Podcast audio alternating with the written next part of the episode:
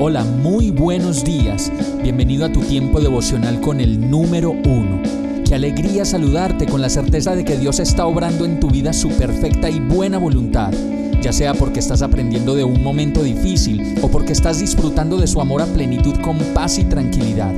Llegó la hora de tomar tu Biblia, pues de seguro Dios te va a hablar, te va a reconfortar y lo mejor de todo, te va a dar las respuestas que estabas buscando. ¿Qué esperas? Vamos, súbete de una vez en este pequeño pero eterno vuelo devocional con destino al cielo. Y el mensaje de hoy se llama oscuridad. Lucas 11:35 dice, asegúrate de que la luz que crees tener no sea oscuridad.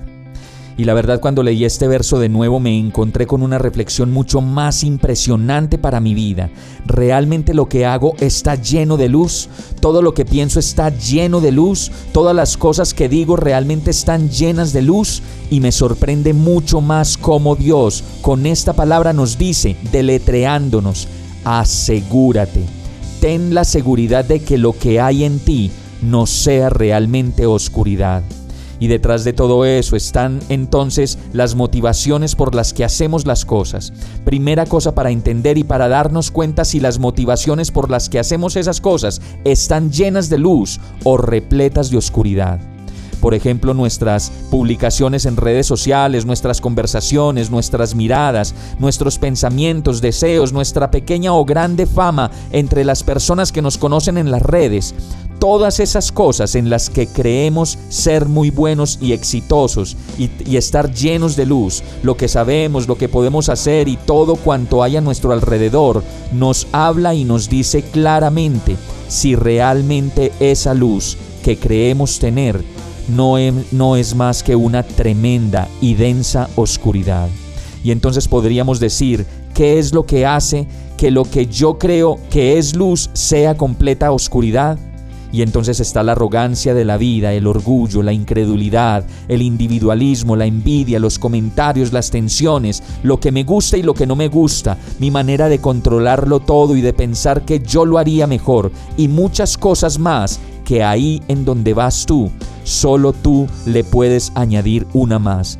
Por eso, como lo dice este verso en Lucas 11:35, asegúrate y deletréalo, asegúrate de que la luz que crees tener no sea realmente oscuridad.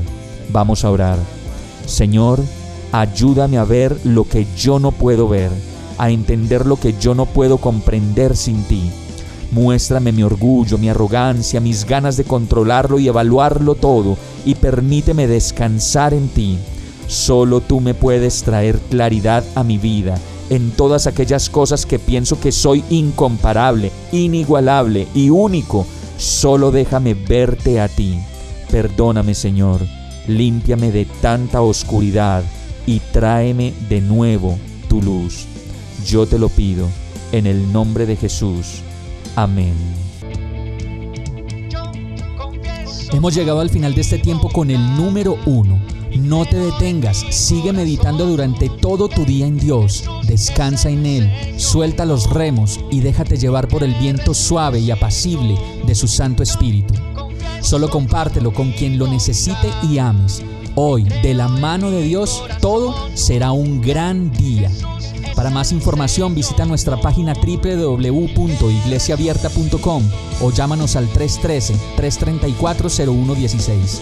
Oramos y rogamos para que cada día te enamores más de Dios y para que no pares de pasar todo tu tiempo con el número uno